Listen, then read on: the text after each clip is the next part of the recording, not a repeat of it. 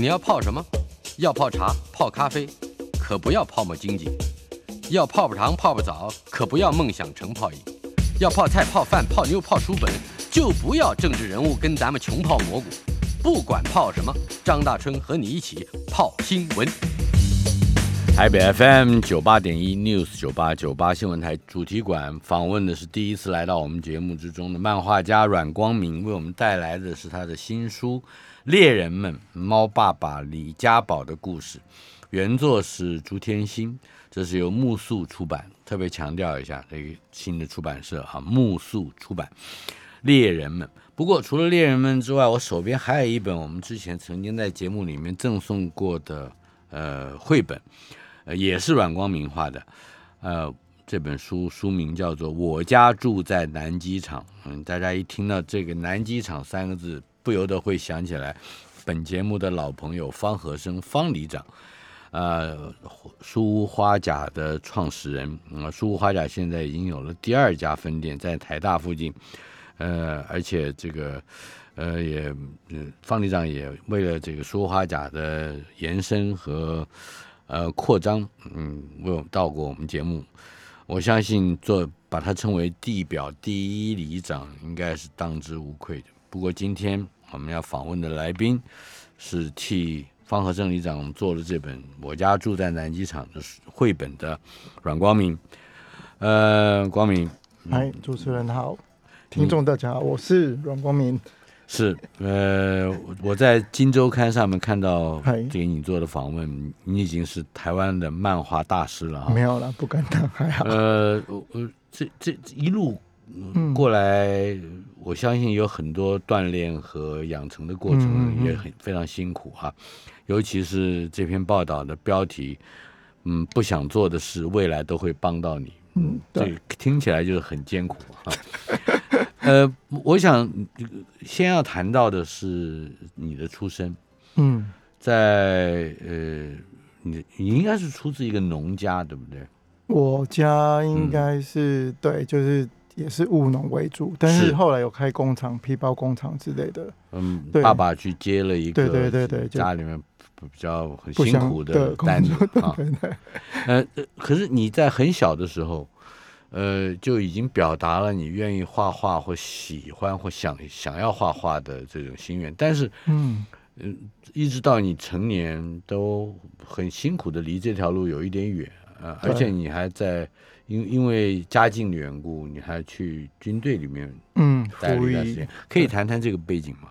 嗯，主要是因为后来嫁到中落嘛，然后那时候想说当兵一个那时候薪水最多好像四千多块的样子，嗯，然后想说那如果签下去多一年半，但是薪水可以到两万多，这样第一个我就不用跟家里拿钱，而且我如果签下去的话，家里的税。电就会水电就会半价，对，那对我来讲是对我家来讲是一个很划算的一件事嘛，是，所以我就直接签下去领事班这样子。你在从小你在斗六一个四代同堂的家庭里面，呃，长大的，嗯，对。那么接着你的第一份算是比较长的工作就是在军队里面。啊，应该算是，因为之前都算是打工嘛，就是比如去招牌店打工啊，做扛做扛棒，做扛棒，然后或者是去那个超市里面去剁鸡肉的，就是当那些反正就是后勤部分的，是。对，就是打零工，然后就是帮忙家里这样。你的大部分在早期的生活里面没有后来你从事的这个工作，完全没有，是不是？对，完全这是很特别的。很多人爱画画，他从小就一直画啊，就上课的时候也画，下课的时候也画。我相信你也可能是如此，是是是。但是在专业训练上，你一直耽误到你离开部队，是吧？对，就其实那时候为了接近画画这件事，可能那时候就很。清楚就选了职业学校嘛，嗯就念广告设计，因为至少那个东西是对画画是相对近的，比念一般高中来的近一点，所以我觉得那时候就念高职，嗯，对啊，然后就是真的一直等到退伍才有那个机会，才能进去做漫画这件事。呃，让我呃多问一点，你在军队里面待了这三年半吧？嗯。呃，你你怎么样去应付你内在想要从事创作的冲动？啊，还是根本没有了那个冲动。其实我那时候还是会画，其实我那时候还是部队里面也会有一些画画的工作吧。哦，那时候都是辅导长会希望帮忙画一些插图，所以我就会帮忙。然后再就是那时候民间还是有一些新人奖嘛，出版社，所以我在当兵的时候还是有画一些东西去比赛，只是没得奖而已。嗯哼，对对对。呃，到斗六的招牌行工作之后，大概工作了一年，你成为一位漫画家赖有贤的助理，对吧？对，谈谈那个生活。嗯，当助手其实很好玩的地方，也不是说好玩啊，就是以前都会想说画漫画的人都只要喜欢画人物而已，对不对？就想画那个人物，但是真的当助手的时候，你会发现你无法去画你想画的东西，大大部分都是画老师不想画的东西。老师不想画的这种，比 如背景、背景、房子，然后流线、对话框、贴网点。哦，就这些，然后包括养狗这件事，呃，喂狗，对，喂狗，然后帮狗洗澡之类的，对，就是就是只要老师不想做的，或者是说老师觉得可以放手下去做的，嗯，我觉得那也是一种信任过程啊，因为一开始他可能也不太敢放手给我做，哎，随着一两个月，他觉得哎你表现好像可以，然后他慢慢多多丢你一点，到多丢一点，以前他还会说哦这个要怎么画，然后哪边会指点你。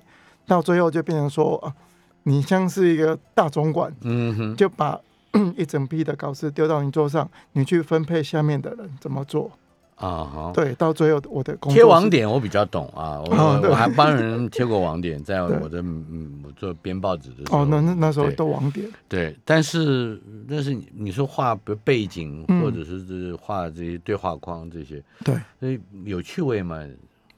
你说后来这些事情也都会帮到你吗？但是，因为那是一个学习过程。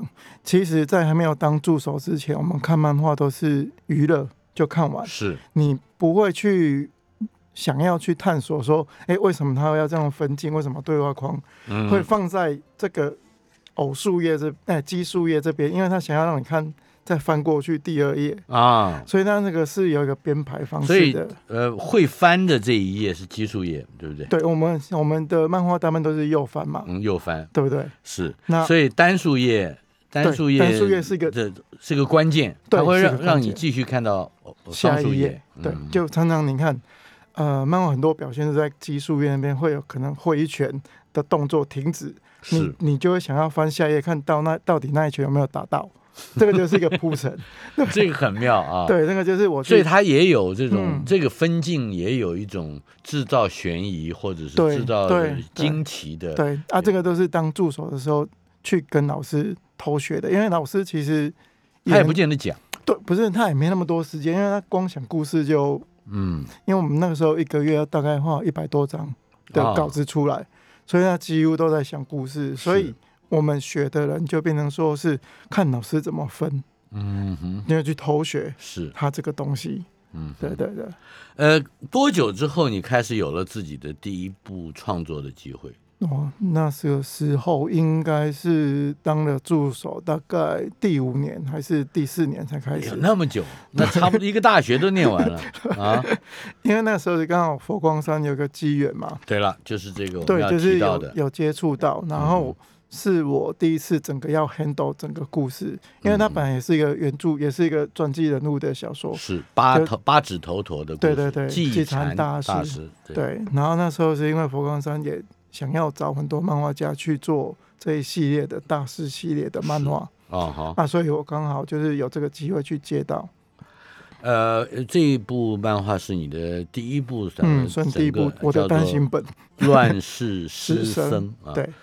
八指头陀，我还记得他有一句诗呢，呃，洞庭播送一生来，好厉害，非常，他是非常了不起的这个古古典诗人，嗯嗯，呃，但是掌握这这个题材，嗯，一定会有一些新新的体会吧？因为为什么会选择师僧这这样的？哦，那个时候是因为跟那个破光山的比丘尼有在聊嘛，然后那时候刚好。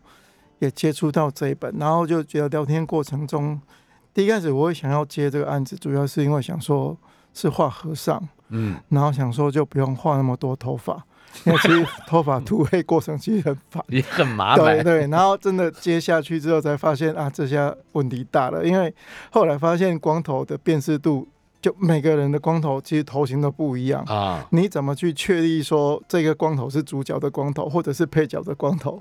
所以你就必须在很多五官上去做变化。是，而且你看，其实那时候师生的照片其实也不多。嗯，所以大部分都是要大概就是自己去揣摩那个。所以你还要给他一个有个性的头颅，一个圆的头颅，对，或者是跟人家不一样，或者是脸上有什么特征之类啊。但是因为那是主角嘛，有主角光环，所以就会画的特别帅一点。嗯，对，那其他配角就可以长得比较扭曲一点，没关系，或者是比较有一些卡通一点，对，或者脸上有痣啊，去做辨别，知道哎，这个是谁，这个是谁，这样子。嗯，对。呃，但是这个时候你还没有办法确认你日后从事的许多，包括绘本或者是漫画，嗯，到底采取什么样的风格，还没有。其实那时候其实就还都还在摸索阶段。嗯，其实我觉得当助手跟自己，其实到现在我都是还在摸索。就是也许你造型已经确定，你的笔法已经大概确立，但是我觉得一直画的过程中，你还是会不断的有新的发现。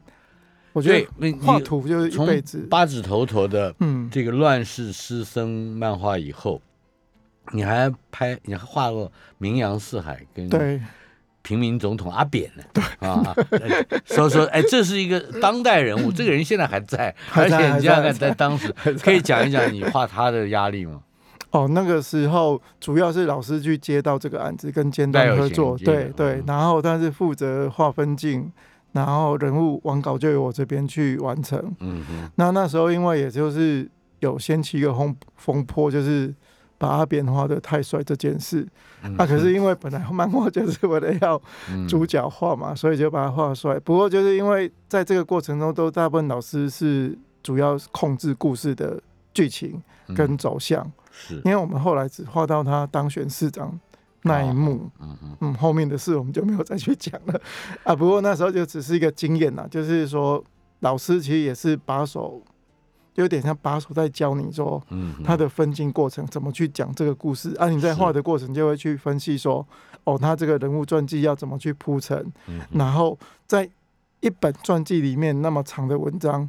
怎么去截取什么是重点，该演的什么该不该演的，怎么去取决？在乱世师生和平民总统阿扁这样不同的题材里面，你怎么去掌握？你觉得应该嗯不会不要遗漏掉的值得画的细节？可以举例子吗？嗯，像乱世师生到现在我还有一个比较。记忆深刻的一个就是他有一次就是在挖田要种田嘛，出家人还是要劳劳动，劳动，然后他去不小心去砍死一只蚯蚓，然后他哭很久。然后去问师师傅说他杀生了怎么办？嗯，然后师傅就跟他解释说，这是你在你不是有存那个心，嗯，所以那个东西这件事其实是没有关系的。嗯，到现在我还记得这件事，就是要放下自己对对对犯的错误，对对对，甚至是犯的罪，是吧？对对对对对对。那阿扁呢？阿扁这件事主要因为是老师掌控故事，所以我就比较没有去 去去抓。但是把他画帅实在是会，我还记得这个 这个小小的风波。对对对，谢长廷也画太帅，所以大家就一直念。啊，那那就更严重了。不过在在后来，也就是有一天，你你通勤的路上塞车的过程之中，好像你看到了一个老式的理发厅。对。而那个理发厅的招牌还是手写的字，嗯嗯嗯，呃，叫东华春对理发厅，对这六个字的招牌，让你产生了一个很大的一个一个，对你来讲有一个很深刻的印象跟很大的影响。对，为什么？因为一般理发厅不是都会取很漂亮的名字，不然就取。老板娘的名字之类的，阿娟理发。对，类似或者阿香或者是飘逸之类的。然后你会想说，哎，东华村其实是乌把组成一个顺序的句子的三个字，是那为什么会拼成这三个字？我就会特别去好奇。你没有去问过？对，就是没有，因为那个是你也不要这样做。上班途中嘛，嗯，就是你也不好意思下，就是你也不可能说突然中间下车去问啊，所以我就自己去掰这个故事，讲说东华村也许是一家人，然后他的名字中间的各取一个字出来，这样就可以凑成一个三个人的名字。对，就是爸爸妈妈跟小孩嘛，是这样子一家人的故事就可以凑成一个店。嗯，对，所以这是我对于这三个字的解释。那也许。另外一个作家可能就会有不同的解释，只是刚好我碰到这一家店，那刚好就想到这个故事，就把它拼出来。你就用父母跟孩子三个人的名字。那么这个故事在两年以后，呃，让你得到了第七届剧情漫画的首奖。对，可以谈一谈你设计这个故事，呃，发展出来的内容。其实那个时候，我觉得是蛮那个。分水岭吧，就是漫画的分水岭，就是我一个转捩点。就是那时候，其实台湾一直是日漫比较冲刺的一个市场。是哦，就像我们小时候看的哆啦 A 梦，这些都是日漫嘛。我小的时候，我小时候看的是诸葛四郎之类的。对。哦，那个时代其实台湾跟日本的漫画。几乎是平起平坐的哦。那时候台湾的，我还看过一位陈海红哦，对对对对对，小侠龙卷卷风。对，那时候台湾的漫画其实那个力道是够的，只是中间有一段审查制度，我们才落后日本。对啊，不然其实那个时期是厉害的。然后，哎，很多人是 是这样提到，对，就是说是呃，我们的漫画审查制度，嗯，使得我们的漫画创作是落后，这是真的很多年。嗯，而且因为那时候很多。思想会被压抑嘛？就是，比如说今天一只狗可能讲一句台词，哎，他审核就不能过。他说这个狗不能讲话，对，这个就打掉了嘛。嗯，可是他可以允许别别别的。角色外国的狗讲话，但是台湾话，台湾台湾的狗不能讲话，对对，台湾狗不能讲。话。那个时候你还并没有辞去你的正职工作，对不对？你还就是说在构想东华村的这个哦，那时候已经在广告公司上班了，还在上班。嗯，那时候其实已经离开工作室了。哦，但是我后来就是因为要生活嘛，所以就继续去广告公司上班。广告公司，嗯，然后就下班去画漫画，画动画村。对。嗯，然后反正那时候动画村的故事，我觉得是我说的那个转捩点，主要就是我讲的一个故事，比较不像是日本漫画的走向那一种，不是那种打来打去很热血打不死的，可能就转一个，就是我讲的比较算是我们台湾附近可能隔壁左邻右舍会发生的故事，也就是更具备了写实或者生活感的对真实感的东西，嗯嗯，对，呃。可以可说一说东华村所带来的影响，因为这时候有一个人物要登场，对，吴念真，对，吴念真导演。其实那时候我那时候也算刚出道嘛，然后得到这个奖大奖之后，因为出版社那时候就想说要出书，嗯，然后要出书的时候，他那时候问我说，那想要找谁推荐？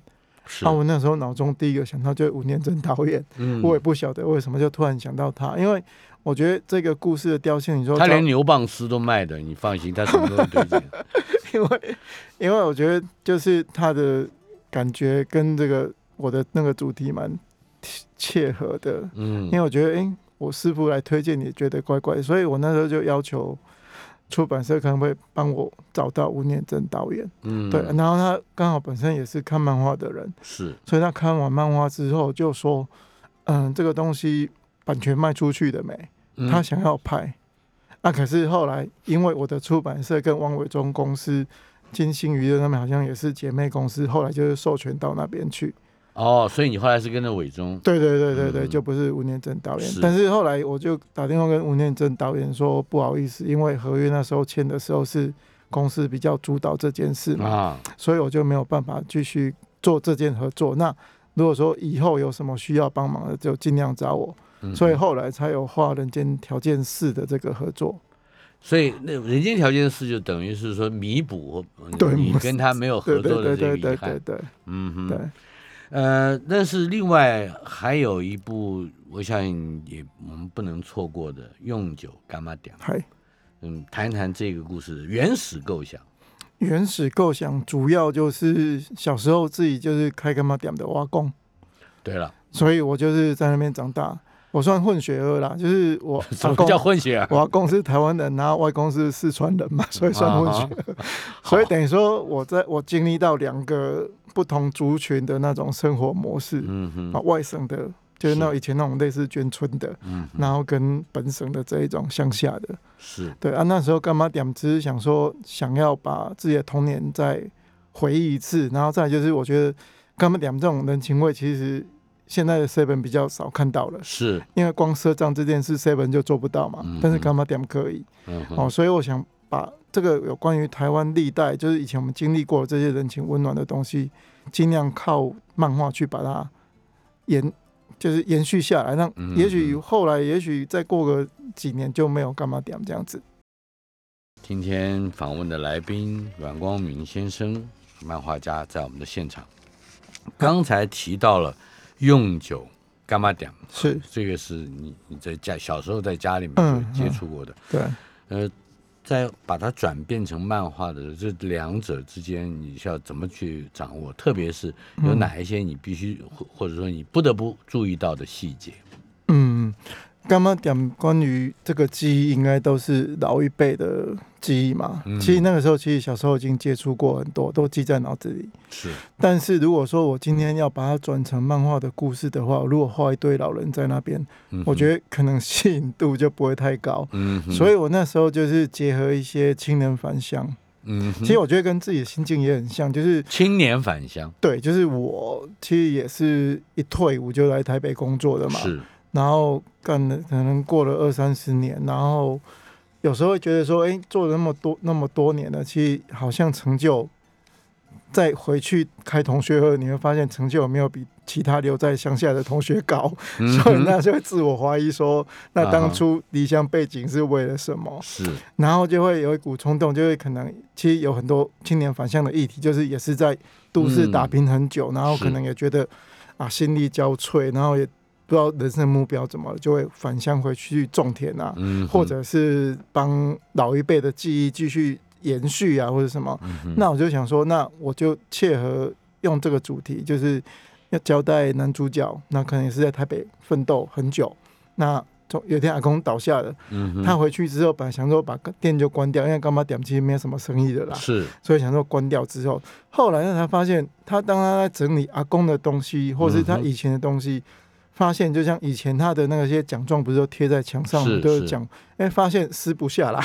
啊，就是已经跟墙壁是粘在一起的哦，就是啊，这是一个很重要的象征，对，很重要的象征，就是然后东西已经琐碎到你不晓得怎么整理，你要么就把整个屋子拆掉，嗯，要么就是完整保留，对，就无法了。所以他后来回再回台北思考一下，他觉得说。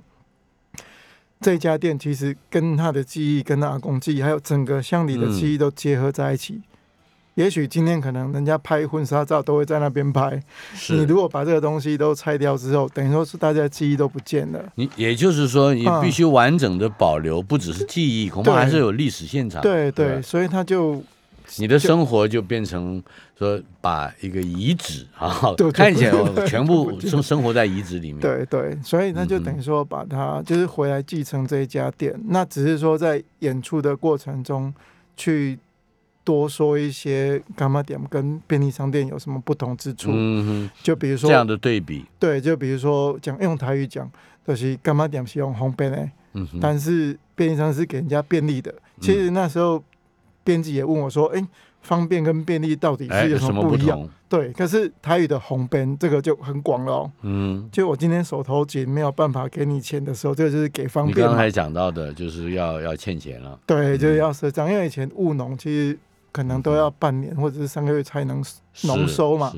啊，这期间你一定要生活啊。嗯。啊，除了打零工去补这些缺口之外，那比较多掉的就是吃饭啊这件事啊。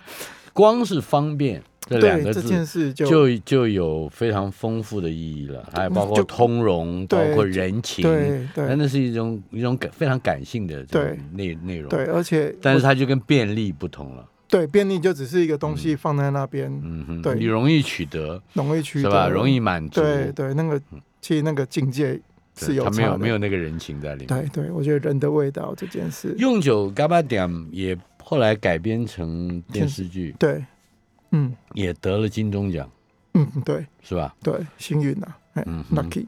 不过导演厉害了，导演厉害。是，呃，这导演是高秉权，高秉权跟曾荫庭导演的。嗯呃，除此之外，也差不多在同时，你也受委托做了吴明义的。呃，天桥上的魔术师，对，嗯，两个人合画的，这个跟小庄老师，其实呃，二零一五年就准备要这个计划了，天桥的计划，这个是更早一点，对，就是可能在用酒之前就已经谈好，是。啊，但是因为漫画家其实收入的问题其实蛮大的嘛，所以我中间画了用酒是主要想换，赶快换钱进来，因为如果只是版税的话，其实比较难生活。啊，所以这个案子就等于说中间拖了大概四五年，嗯，那我当然也是慢慢画，陆续在完成。但是后来急着就是，因为后来不是说电视剧要推出了，所以出版社是希望在电视剧之前，嗯，赶快把漫画先出来。是，对，所以那时候就赶快抓小庄老师、庄永新老师进来救火。嗯，就是我们各挑四篇，其实我已经完成三篇了。嗯，对，按我们总总总共就各挑四个故事。是，因为天桥总共有四个故事嘛，故事对，对，然后我们就各挑四个，我们就我就先把简单好画的先挑完，然后剩下的丢给小庄。啊 就天桥上的魔术师而言，他他不不但是有一些比较我们称之为所谓魔幻表现啊，他也还跟你刚才提到的真实生活或者是具备现实。感的这种漫画是，呃，就就是说这个题材是有关的，是。它，也就是说，你你在《天桥上的魔术师》的这个漫画书里面，呃，也维持着你的东华村或者是用酒干嘛点这样的风格。对，因为题材的风格，我觉得那时候表演表演的手法上，当然就是会考虑到写实魔幻。其实他小说已经标榜写实魔幻这件事，嗯，所以如果说今天你画出来的风格是 Q 版人物，那第一个就跟那个主题就离得有点远了。是，你不可能太用可爱的人去或者角色去画这个东西。所以那时候第一个写实的画法是第一个是确定的，嗯，包括小庄老师也是比较写实的。是。方式去，所以你们这也商量过嘛？就是画风上，画风其实其实编辑在找人的时候，其实都已经知道这个人的风格大概是什么，所以当然不会去找一个画儿童漫画的人来画这个东西。嗯，对，所以那时候早就先前就已经先先筛选过，先谈过这样子。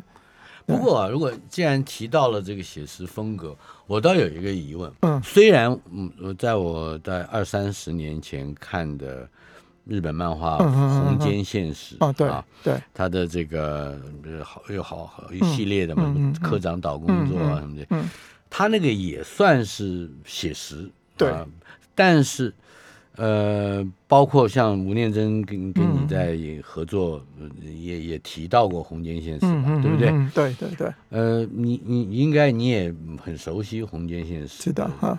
哎，那你的写实跟他的写实一定还是有一个。相当大的距离，你可以谈一谈这方面。首先，先讲写实，我觉得我那我会把它分成两种，一种就是画风上的写实，是一种是讲的故事的写实。嗯哼，其实早期的日本漫画，像黄昏的什么三丁目之类的，嗯哼，他们的画风是可爱的，因为可能要让。广大的族群更容易读漫画，是，但是他描写是生活上的一些困苦，或者是人情，所以它题材上是对是写实，但美术上不见对对美术上不一定是写实，而另外一种写实就是人物写实，包包括讲故事也写实，嗯，哦，这种写实就像红线现实，那我觉得它不同的，它大部分都是在专注在有一点年纪以上的族群。啊，就比如说黄昏的流星群之类那一系列。全部都在讲退休后人生啊的那些情爱纠葛啊是。之类的，或者是退休，或是科长岛更做也是上班族的哦职场的故事。是。那我比较专注的部分，应该就是比较生活上的的这一块，并没有去描写太多职场上的人生，或者大部分我描写他们都是比较专注在家庭里面，嗯哼，就家族里面。但是这个环境。好，我们举另外一个例子吧。深夜食堂是一个呃，应该说在题材上非常写实的，对，它也是。但是在画风上就不是。对，它画风就是比较偏，对，比较偏更卡通一点了，或者是更漫画一点，更突出这种各种造型上面的这个古迹图题。对对对，它的题材可能对。那可是就你而言，你好像更愿意坚守在那个在画风上，或者是在在描述的生活对象上，是更更贴近于他的呃现现实风格。对，我觉得那个是各每个画家自己的选择的方式。嗯嗯，当然有时候也会看题材。如果说今天像天桥或者是。猎人这种类似这样的题材，啊，我正我正拿起猎人 木素出版，对，那那个时候我就会在取舍当中，画风取舍当中就会选择说，哎，这个题材可能比较适合这一种风格，像吴明义的小说的画的方式，可能跟猎人们完全就不一样。是，虽然人物看得出来是我画的啦，但是那个笔触的多寡。或者是上色方式是，或者是分镜模式，可能都会不同。因为天桥有太多魔幻写实，会有点倾斜、心理不安的场景，你分镜自然就会有点斜歪、三角形，对，是吧？或者是我看梯形的格子，或是破破水平之类的啊。但是像猎人，它本身就不是那么嗯。那个，所以你的格子都是方方正的，对对对，因为它不管大小，它就是一个很散文是、很平顺的一个故事。嗯，你不能太多的那一种破碎屏啊，或者是有什么好紧张的？没什么好紧张的。是他是一个好像看起来用朱天心的父亲朱西宁先生从前说过的话，说。没事的小说很难写，有事的小说很好。他是一个没事的，对没事的小说，所以你在分镜上，就是在分镜的变化上，就也不能动荡太多，但是也不能太无趣，嗯，不然一直看你其实会无聊。是，所以都是到到时候就要看那个故事怎么去推进这样子。嗯，下一节我们好好的谈一谈《猎人们》这部以猫为主的故事。好。台北 FM 九八点一 News 九八九八新闻台，今天的主题馆访问的是漫画家阮公明。我们的主题包括了现在要讨论的猎人们，猫爸爸和李家宝的故事。朱天心原著，木素出版。既然说到了木素出版，我们特别提醒一下，我们请我们的听友可以特别关注木素媒体漫画编辑室的脸书粉丝页。因为我们很快的就会有后续的活动，也就是猎人们啊，跟会在书屋花甲新拓展的而立书店举办签书会的活动。呃，但但是究竟是哪一天，嗯，我们会会在我们的节目之中再另行公公告周知。呃，至于这个猎人们这本书，呃，来谈一谈这个。你别别那么乐，好不好 啊？我们一讲到这个书屋花甲儿立书店要办签书会，你就高兴了，是吧？啊，来，我们来说说看这本，哎，他已经选了，这是也是你选的《猫爸爸和李家宝》两个故事。那个时候应该是跟编辑讨论，嗯哼，就是为什么会选这两篇？因为它主要都是在描述朱天心遇到这些流浪动物们的故事嘛，对不对？接猫的动的故事，那。那时候我们就想说找两个比较代表性的，一个就是在外面流浪的，一个就是在家里养的家猫。好，对，就两个不同的题材，就这样去诉说。等于说这本书全部就要涵盖这两个，一个家里养的，外面流浪的，我们人怎么去对待这些生命，流浪生命这样子。对，呃，猫的造型，嗯，有呃很多人不喜欢猫的哈。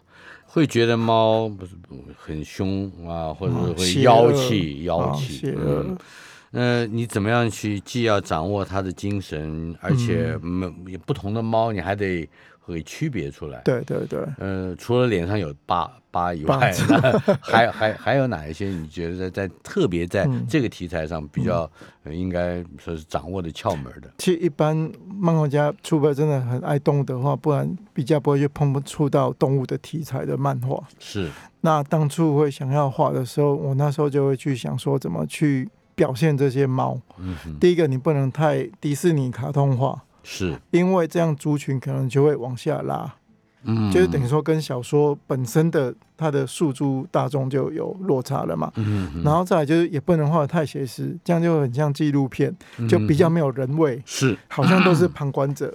所以那时候我在拿捏的时候，就是哎，体型我尽量让它就是偏写实，真的猫的动作。嗯但是有一些逗趣的动作，或者是比如说像猫妹妹。本来一般小猫的脸应该都是三角形，像外星人那一种脸。啊，但是也许我们看街猫这样是可爱的，但是如果画出来就完全不可爱，嗯，它就变得很尖锐，小头锐面的，所以我那时候就刻意把猫妹妹的脸画的比较圆润一点。哦，这个也是有哦，所以你还做了一些调整，对，啊，但是这个过程也是跟编辑有讨论，编辑就说。哎，这样不太像真的小猫，小猫不可能脸那么胖。我说，如果画尖就不可爱了啊！啊，所以就跟他来回的讨论之后，还是我还是觉得说这样是必要的。啊，包括猫爸爸的刀疤或者是什么，因为如果我今天不赋予这些特色的话，它就是一般的橘猫或者一般的花猫，就是你根本不晓得角色是谁。嗯，我注意到就是你特别把主角的猫的身上的颜色，对，特别比较突出，对，就是花纹，嗯，就是比如说，哦，猫妈妈跟猫妹妹都是母猫，你怎么去辨识说这是妈妈，这是妹妹？嗯哼，然后那我就只能从它的花纹，比如说猫妈妈的它的头上的毛是长到接近眼睛这边，嗯，那猫妹妹可能就没有那么长，可能就只到额头这边，这样就知道哦哪一只是妈妈。孩子是妹妹。你的原始材料也就是天心书里面的几张照片，对，尽量贴近他的照片。嗯就比如说家宝，那时候刚开始就是也是沟通过程，因为其实我们没有直接接触到天心老师，都是透过编辑，是，所以那时候给的照片给错张，所以那时候家宝画成橘色的，然后后来发现哎不是家宝，应该是灰白色的，灰白色的，对，然后后来就是反正电脑上色好改。嗯，就是做一个调色动作，然后再修整一下，这样子，嗯，就尽量去调到。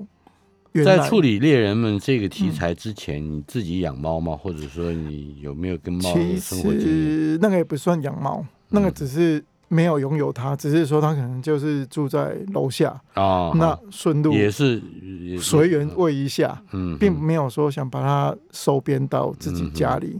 对，因为有些房东不愿意家里养猫。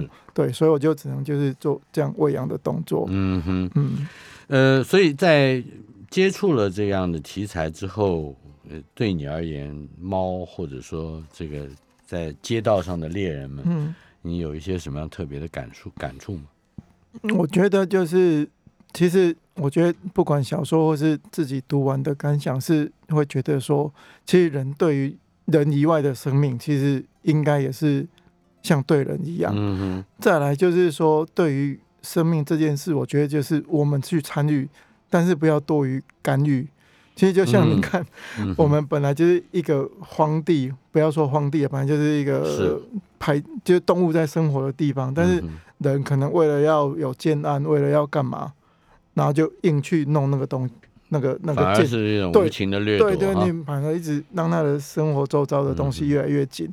那他只好就是四处去躲到车底下，或者是四处去住，然后你又嫌他脏，是，所以我觉得人有时候会太过于扩张于他的领域，反而去危害到其他的生命的。你这就让我想起来，你的在在刚才讲到对猎人们之前，你说正好在猎人们这个案子在进行的过程之中，你也接了我家住在南机场，对对对。方和生里长他的那一只猫，本来也不是所谓他的猫，不是他养的猫，是。从三楼掉下来跟人家打架，被他捡过来，赶快去医治。他甚至还替他做各种复健的针灸复健。对对，这这头猫也就是花甲，哎。好像现在又肥又大了，我每次去他都 都是进步一点，对，很了不起。只是刚开始，我我我我有见过了啊，但是一开始就是他就比较会塞奶，就是会一直对帮里长抱着，所以那只猫看到里长就会过来塞奶。啊，但是对于陌生人他就不太理，嗯对，是。他唯一是可以说唯一信任的一个对象。对，我觉得那个就是。我其实从这个例子你也知道，就是其实你看，如果人好好对待另外一个生命，生那个生命就是这样的回复你嘛。是，对，就这样子啊。哎，在呃我们在讲的你目前的创作的过程之中，我仍然念念不忘给你有特别启发的东华村理发厅，好像你要开始展开第二集了，是吧？是是，目前正在制作当中，但是。我也知道，好像正好碰到这个你最初的题材，你也开始有卡关的这样子的现象。嗯，可以谈一谈什么地方卡住了吗？所谓的卡住，主要就是一这是一个不礼貌的问题。没有没有，就是一种近乡情怯的感觉。嗯，就是因为动画村对我的整个漫画来讲，我说是很重要的一个作品。嗯，反而在。结束之后，我不敢去碰它，一直在逃避，所以中间画了天桥，画了用酒，又画了其他故事，一直不敢。但是你还是要回来，对，但是面对中华村，对，因为其实那个故事就会很像有心里有一根刺一直在那边扎着，所以就一直想把它解决掉啊。但是因为太久没有去想这一段故事了，嗯，所以你反而重新要去跟这些人物再重新搭起桥梁沟通，那个过程就会。就会要花很多时间。嗯，我觉得有时候画漫画或是创作的写作、写小说的过程，其实你好像在塑造一个灵魂、一个新的生命出来。但是你如果长期跟这个人没联系的话，就很像很久不见的朋友，你突然要去联系，再重新。找回以前那种感情要花一段时间。你似乎在教导我怎么面对我自己放弃掉的很多作品。对，然后不过你打了一个比喻，说好像东华村是神明厅里面的一盏灯。嗯，对，就是我们常很多人家里拜神啊，是不是？呃，说提醒你，也从那里奠定了你的风格。你给我，我给你一分钟的时间，讲一讲他怎么样去形成你创作上的光明。嗯，我觉得是因为这个作品，我后来才很确定说之后要走什么路线这件事吧。嗯嗯，所以会觉得说这部作品会变成那么的让我有点恐惧，或者是又喜欢。嗯，所以那个心结其实就是一直卡在这里啊。现在就是还好，最近有慢慢进入那个世界了，进入。东华村理发厅，对这些人的世界，这个世界上还有理发厅吗？就是我现在你就还是有波士顿，不是还有这种家庭理发？嗯哼，不多啦，但是我觉得这种的感觉其实跟干妈点也很像，就是大家，它就是你的另外一个用酒，对，就是可以坐在那边，大家一起聊天啊，一起，嗯，对，一起联络感情的一个地方，这样子，嗯，理发厅。呃，还有和尚啊，我总感觉你不想处理头发的时候，就会出现这样的啊。你有的时候，你真的一个创作者，不论他是写作的或者画画啊，他总会有一些非常神秘的力量在牵引着他。比如说，他对头发他有一些敏感，他就啊，是不是？其实那时候刚猜测是这样子的，就一开始我们没有去接触的事情的话。其实都是自己在那边想啊，但是真的做的时候才知道哦，原来麻烦点是在这里这样子。哎，